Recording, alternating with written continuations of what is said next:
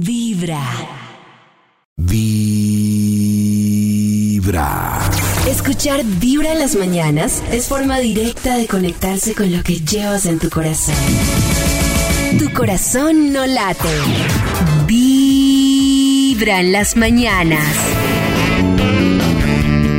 A esta hora, ustedes conectados con muy buena vibra y pilas porque estamos hablando hoy de cumpleañeros famosos de temprano, ¿no, Chris? Claro que sí, Pollito. Estamos celebrando a Shaki, a Shakira, que está hoy de cumpleaños.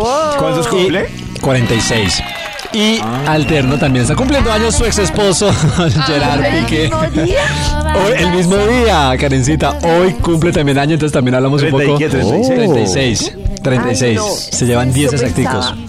Como viendo las cosas que pasan, o sea, ¿se acuerdan que al principio Shaki cuando ellos recién empezaron a salir bailaba como en las mañanas y él subía videos de ella bailando y decía como cuando tu novia o tu esposa, yo qué sé, Sí. empieza el día bailando. Luego cuando hicieron el Ice Bucket Challenge que ya le tocó como subirse quién sabe dónde para mm, voltearle esa cubeta de hielo y de agua fría y era todo divertido.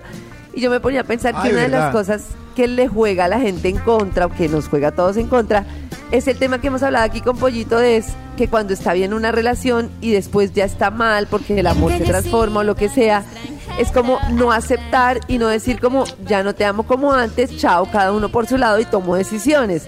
Sino es como o empiezo a salir con otra persona sin que te enteres, o empiezo a dejar que la relación se deteriore y se deteriore a pesar de que estamos súper mal, como no aceptar que hay como ciclos en el amor y pues que el ciclo pasó y ya.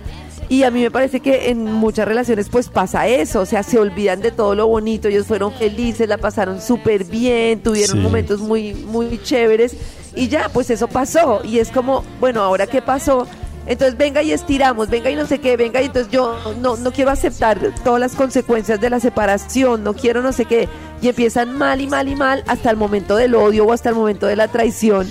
Y a mí me parece que uno debería como antecitos en algún momento decir, pues ya no hacemos el amor igual, ya no es esto, ya esto se acabó, pues aceptémoslo y hagamos una transformación, o sea, separémonos, o, o- pero porque es tan duro aceptar que el amor pues llega a un límite y se acaba. No tenían que llegar hasta ese nivel de odio y de traición, digo yo, Muy tercos.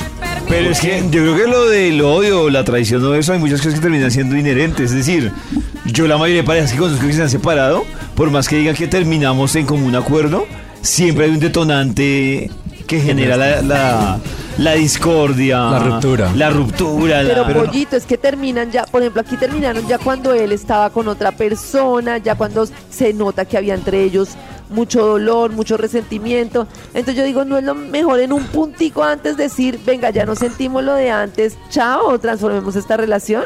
Sí, lo que dice que es de no llegar hasta ese punto que uno diga, sí, ya como qué necesidad, qué necesidad de Sí, llegar. exacto. Es que siempre nos que enseñan a que siempre, siempre nos dicen que hay que llegar hasta lo último para no arrepentirse y no dejar nada por ahí. Eso, intentar salvar la relación. Y Sí. desde el principio, para mí está como mal configurado desde el momento en que le dicen a las parejas, es que esta relación es para siempre. Entonces uno entra a una relación pensando que el objetivo se mide en tiempo. Y para mí el objetivo es estar mientras estemos bien y, y crezcamos en esta relación. Ya después, ¿ya para qué? En cambio, si uno se casara o se organizara con alguien y le dijeran, mira, esta relación es hasta que se sientan bien juntos y estén felices, pues no sería como todo el mundo intentando estirar como loco una situación en la que al final que terminan odiándose por cumplir con ese tema social de que ya estuvimos juntos, tiene que ser para toda la vida. Pero yo también tengo otra teoría que va muy de la mano cuando hemos hablado acá, que cuando quien se enamora primero, que cuando uno va en carro y el otro en bicicleta, en la fase de enamoramiento. Y yo siento que también en la fase de ruptura hay uno que ya está mandando todo a la ñoña, pero hay otro Ah. que sigue, sigue ahí, Esperando. esforzándose, ahí esforzándose. intentando. Y yo siento que eso, eh, ahí empieza el juego en el que la otra persona no sé cómo dejar a esta, no sé si estoy seguro, si, porque también yo escuché mucha gente que dice, No sé eso está mal, esta". pero a mí me da miedo terminar y que después me arrepienta. Ajá. Que ese es esos son- Esos son más? como unos factores externos también que influyen mucho, como el que dirá, que dirá la suegra, Mucho. eh, dónde voy a conseguir otro, es, mejor malo hijos. conocido que bueno por conocer. Ah, Y los hijos. Sí, pero eso que dice Pollito, hay uno apegado a querer sostener la relación, pero normalmente cuando una relación se deteriora, pues se ve en las relaciones sexuales, en la intimidad, en la forma de mirarse, en el desgaste, o sea, se siente que la relación ya no es la misma. Y si uno no se juntara con esa persona con la expectativa de voy a durar toda la vida, pues sería fácil decir, como si fuera una listo, ya terminó, ya chao y quedemos con todos los mejores recuerdos.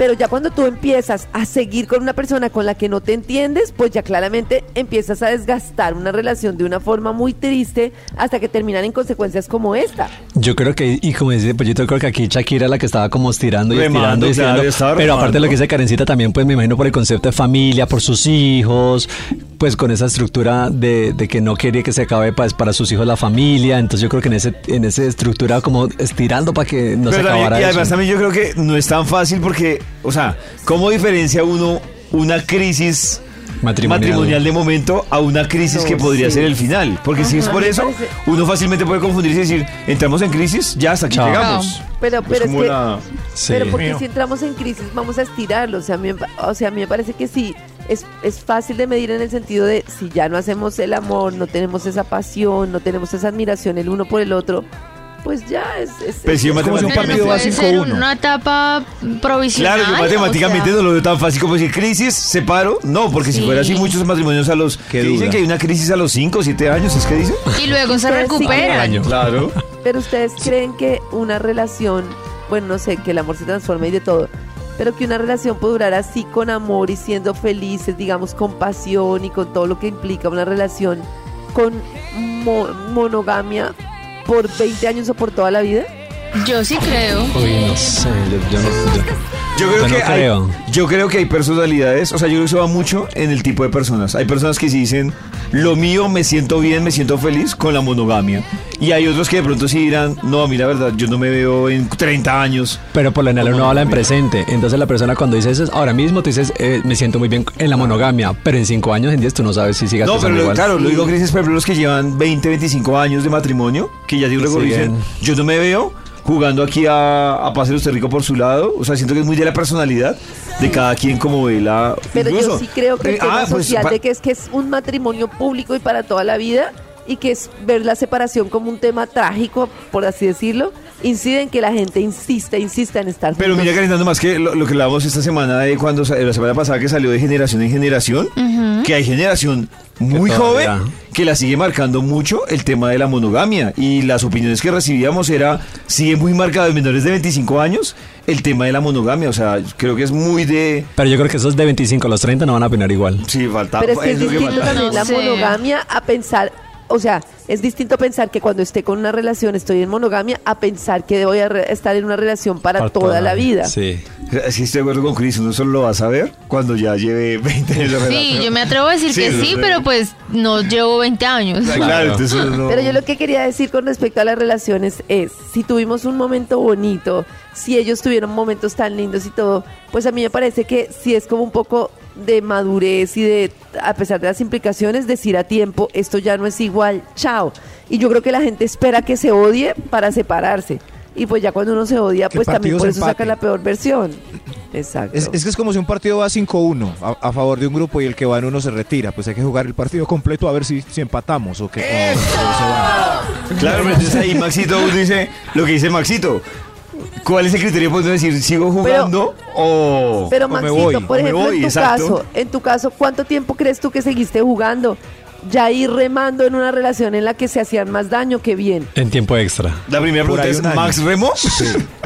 Sí, sí, rema, Un rema, año. rema tu bote, rema por el mar. Por ahí Los oídos de tu corazón. Esta es Vibra en las mañanas. El único show de la radio donde tu corazón no late. Vibra. Hola amigos, mi corazón no late, vibra. Yo creo que en todas las parejas siempre hay un monógamo y hay uno que no es monógamo. Ay, ay, Ay, El cachorro. ¿Será? pero ¿cuál es el monógamo? Yo, yo creo No, que puede ser hay- cualquiera. ser veces que hay dos Sí. no monógamos, hay veces que hay dos monógamos, hay veces que bueno, todo. ¿No? Sí. Pero uno que sí, uno que Sí, no, lo no no raro. sé. Pero ¿cuál será el monógamo? El más feito. No, no siempre. El más enamorado. El más enamorado. Puede que el más El más enamorado, sí puede ser. El más... A ver, a ver.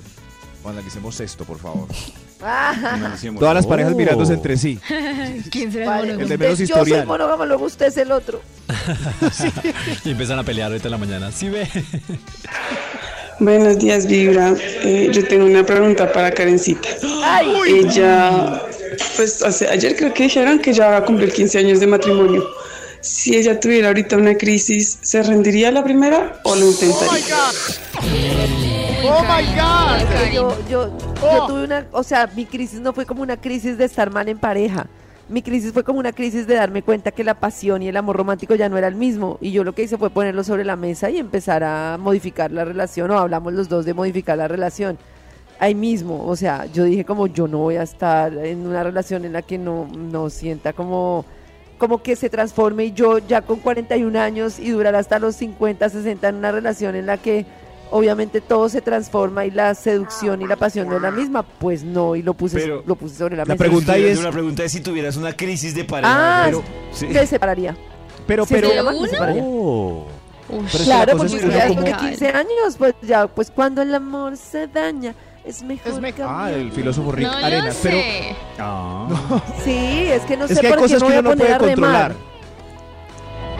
Yo iba a decir que hay cosas que uno no puede controlar, como por es ejemplo que si mí- la pasión se acabó, hay un volumen para subirle a la pasión.